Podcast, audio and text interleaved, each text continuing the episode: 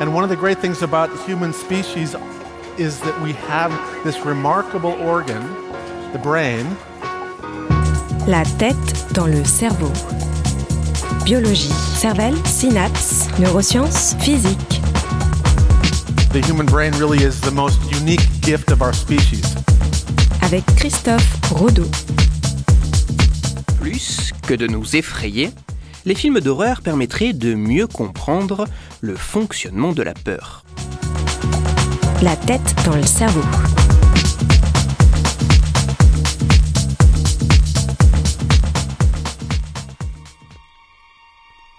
La peur est une émotion ayant notamment pour action de nous protéger en augmentant notre vigilance et la préparation des réactions à adopter face à des éléments pouvant nous menacer. Confronté à une situation effrayante, notre organisme peut ainsi libérer plusieurs molécules adrénaline, noradrénaline, cortisol, ceci afin de stimuler l'activité cardiaque et respiratoire tout en participant à délivrer du glucose, du sucre dans le sang, préparant le corps et les muscles à une réponse physique. Mais lors de la peur, ce n'est pas seulement le corps qui se trouve plus affûté. Notre perception et notre attention, notamment envers les éléments potentiellement menaçants, se trouvent également accrues. Le fonctionnement cérébral est modifié.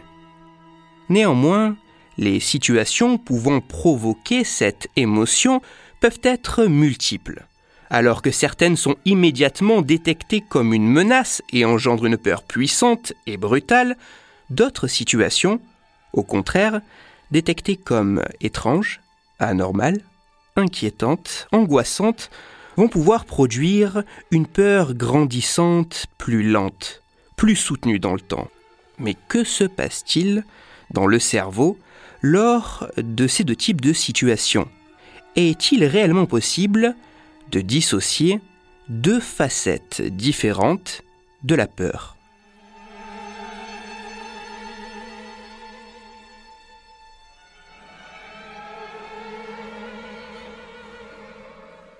Afin d'essayer d'un peu mieux comprendre ce qu'il se passe dans le cerveau face à une situation provoquant une peur brutale, comparé à ce qu'il se passe lors d'une situation induisant une peur plus soutenue, des chercheurs finlandais ont réalisé des travaux bientôt publiés dans les pages de la revue scientifique Neuroimage. Pour leur étude, les chercheurs ont projeté des films d'horreur à un peu moins d'une quarantaine de volontaires, alors que ceux-ci étaient dans une machine IRM mesurant indirectement les variations de leur activité cérébrale. Pendant l'expérience, la tâche des participants était simple. Ils devaient, pendant toute la durée du film, évaluer, quasiment à chaque instant, le niveau de la peur qu'ils ressentaient grâce à un curseur qu'ils déplaçaient sur une échelle allant de pas de peur du tout à peur maximum. Ainsi, dans l'ambiance tamisée, au sein de l'espace confiné d'une machine IRM, des volontaires ont regardé le film The Conjuring 2 ou Insidious, tout en jaugeant leur niveau de peur pendant que des scientifiques mesuraient les variations indirectes de leur activité cérébrale face à des situations de peur brutales, telles que des jumpscares, ces scènes très brèves provoquant un sursaut, ou face à des situations de peur plus soutenues lors de longues scènes angoissantes. Ceci tout au long du film, dans le but d'en apprendre un peu plus sur la peur dans le cerveau.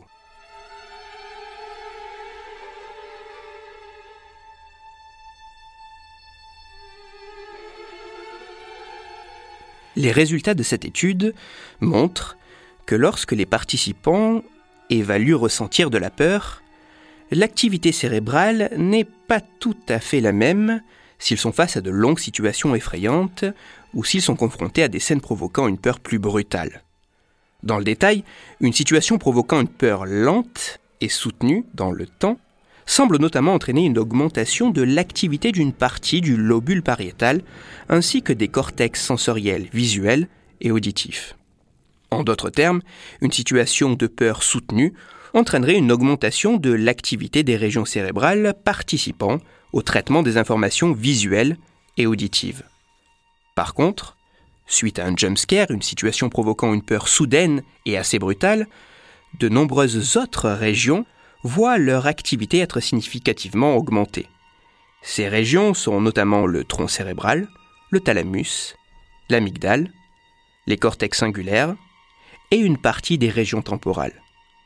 Autrement dit, lors d'une situation de peur brève et intense, l'activité des régions participant à l'évaluation des menaces, à la prise de décision et au traitement des émotions serait plus importante. Ainsi, la peur soutenue dans le temps et la peur plus brutale semblent bel et bien être deux facettes différentes de la peur reposant sur l'activité de régions encéphaliques distinctes. Mais ce n'est pas tout. Les résultats des chercheurs semblent également montrer que les régions activées lors d'une situation de peur soutenue pourraient également être en interaction avec celles voyant leur activité augmenter lors d'une situation de peur plus brutale. Il semblerait que l'activité cérébrale, lors d'une situation effrayante soutenue dans le temps, puisse, pour ainsi dire, préactiver les régions encéphaliques impliquées dans une peur brutale. Tout ceci afin, lors d'une situation angoissante, de potentiellement pouvoir, en cas de danger avéré, produire une réponse, produire une réaction plus rapide. La peur soutenue dans le temps et la peur plus brutale semblent bel et bien être deux facettes différentes de la peur, reposant sur l'activité de régions encéphaliques distinctes, mais parfois, en quelque sorte, complémentaires.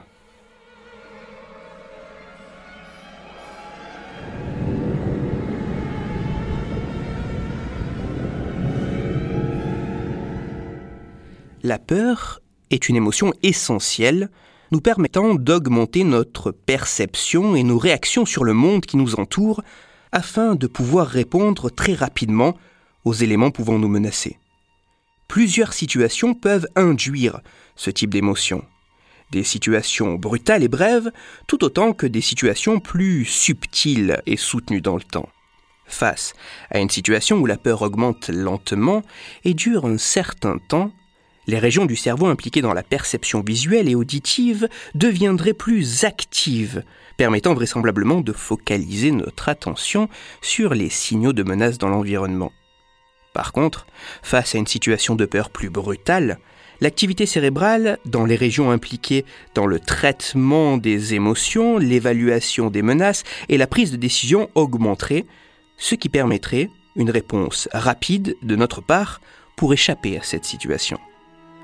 La peur semble être une émotion complexe et multiple, impliquant la modulation de l'activité de régions cérébrales bien précises en fonction de certaines situations assez spécifiques. Il serait ainsi possible de dissocier deux facettes, en partie différentes, mais complémentaires de la peur. Une peur soutenue dans le temps, qui pourrait être préparatoire, et une peur plus brutale, réactionnelle c'est en manipulant finement ces deux types de situations, induisant ces deux aspects de la peur, placés les unes à la suite des autres, que les films d'horreur réussiraient à merveille à nous terrifier l'espace d'un instant. Plus que d'être divertissants et effrayants, les films d'horreur semblent également permettre de mieux comprendre le fonctionnement de la peur. Toutes les références de ma chronique se trouveront sur mon site, Cerveau en argot. L'étude dont j'ai parlé est bien plus riche que ce que j'ai exposé. Alors n'hésitez pas à aller y jeter un œil. Les mécanismes de la peur sont étudiés depuis de nombreuses années.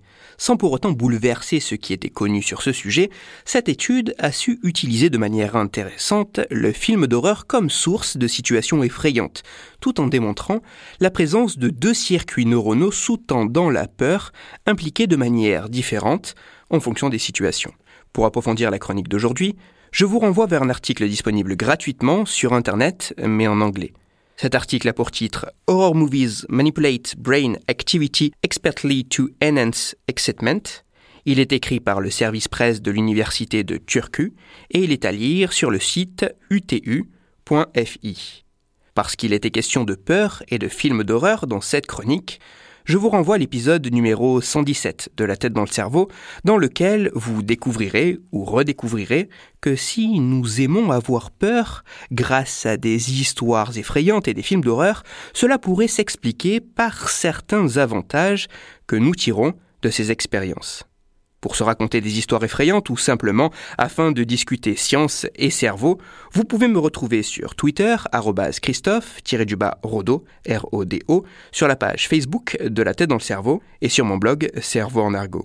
Si vous avez des questions ou des sujets dont vous voudriez que je parle, ou simplement des retours à me partager, n'hésitez pas à me le faire savoir directement sur mon compte Twitter, sur la page Facebook ou par mail à l'adresse la tête dans le cerveau gmail.com. Toutes mes chroniques, y compris celles-ci, sont disponibles en réécoute sur mon podcast La tête dans le cerveau, à retrouver sur toutes les plateformes, dont SoundCloud, Deezer, Spotify, Google Podcast et iTunes. Christophe Rodeau. La tête dans le cerveau.